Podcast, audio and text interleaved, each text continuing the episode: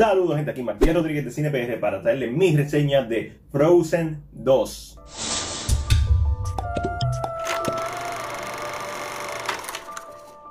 La esperada secuela del filme del 2013 llega para elevar la primera parte con temas más serios, más adultos, pero sin dejar de ser disfrutable para toda la familia. Esta historia, si no me equivoco, se desarrolla tres años después de los eventos de la primera y vemos a Olaf, Elsa, Anna, Cristo y Sven de regreso para una nueva aventura. ¿De qué trata Frozen 2? La magia de Elsa la está llamando y al ella responder este llamado, las fuerzas de los elementos van a destruir su reino. Así que ella y compañía tienen que ir a una nueva aventura, a un bosque encantado, en donde Elsa descubrirá el origen y el porqué de sus poderes. En cuanto a historia se refiere, el filme es uno extremadamente sencillo y predecible pero uno como espectador tiene la responsabilidad de saber a qué público va dirigido este film. Y Frozen 2 va dirigido a los niños que tenían 5, 6, 4 años, o quizás que algunos que ni habían nacido y ahora son un poco mayores, están, son adolescentes o preadolescentes. La película se encarga de tratar temas más adultos sobre crecer, la muerte, la pérdida, eh, las promesas que no se pueden cumplir, etcétera Y hasta cierto punto uno más oscuro que los adultos van a disfrutar mucho más. A mí me encantó, como les indiqué, lo encontré infinitamente predecible. Nada de la película me sorprendió en cuanto a su historia, pero el libreto es uno que va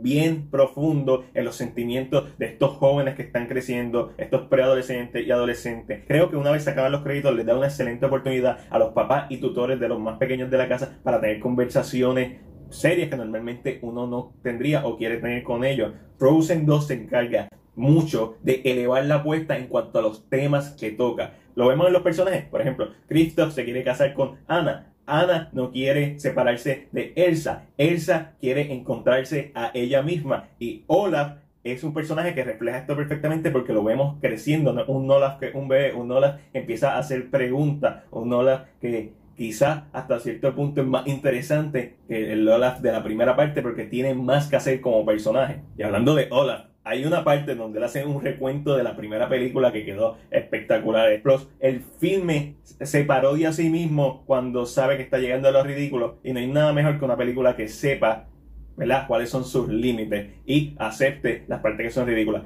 Por ejemplo, hay una secuencia musical de Christoph que es una parodia y homenaje a los videos musicales de Power Ballad de los 80. Esto incluye la guitarra eléctrica y el solo ochentoso. Todo eso está brutal. Y hablando de la música, la música de Frozen 2, a mi entender, tanto musicalmente en la instrumentación como la lírica, que es donde más temas oscuros y profundos se tocan, está muy superior a la, primera parte. Quizás no va a haber un mega hit como Let It Go, ¿verdad? Que esta canción producida para que se quede en tu mente. Pero el soundtrack consistentemente, en mi opinión, es mucho mejor que el de Frozen 1, haciendo que yo quiera escuchar las canciones de Frozen 2 muchas más veces y sin necesidad de que saturen el mercado que las de la primera parte. Por ejemplo, Show Yourself está en la freaking madre, que esa es la canción estilo Let It Go eh, de la película, ese es el momento grande de esa, pero Show Yourself está espectacular, más como se combinan los visuales en la madre y la canción que le sigue a esa, que es una de Ana, que voy a poner el título aquí, brutal. Frozen 2 definitivamente una película más madura, más fácil de ver, extremadamente sencilla en su historia, pero bien profunda en su libreto, en cómo desarrolla los personajes, en los temas que toca. La música está espectacular, un soundtrack que puedo escuchar en cualquier momento del día.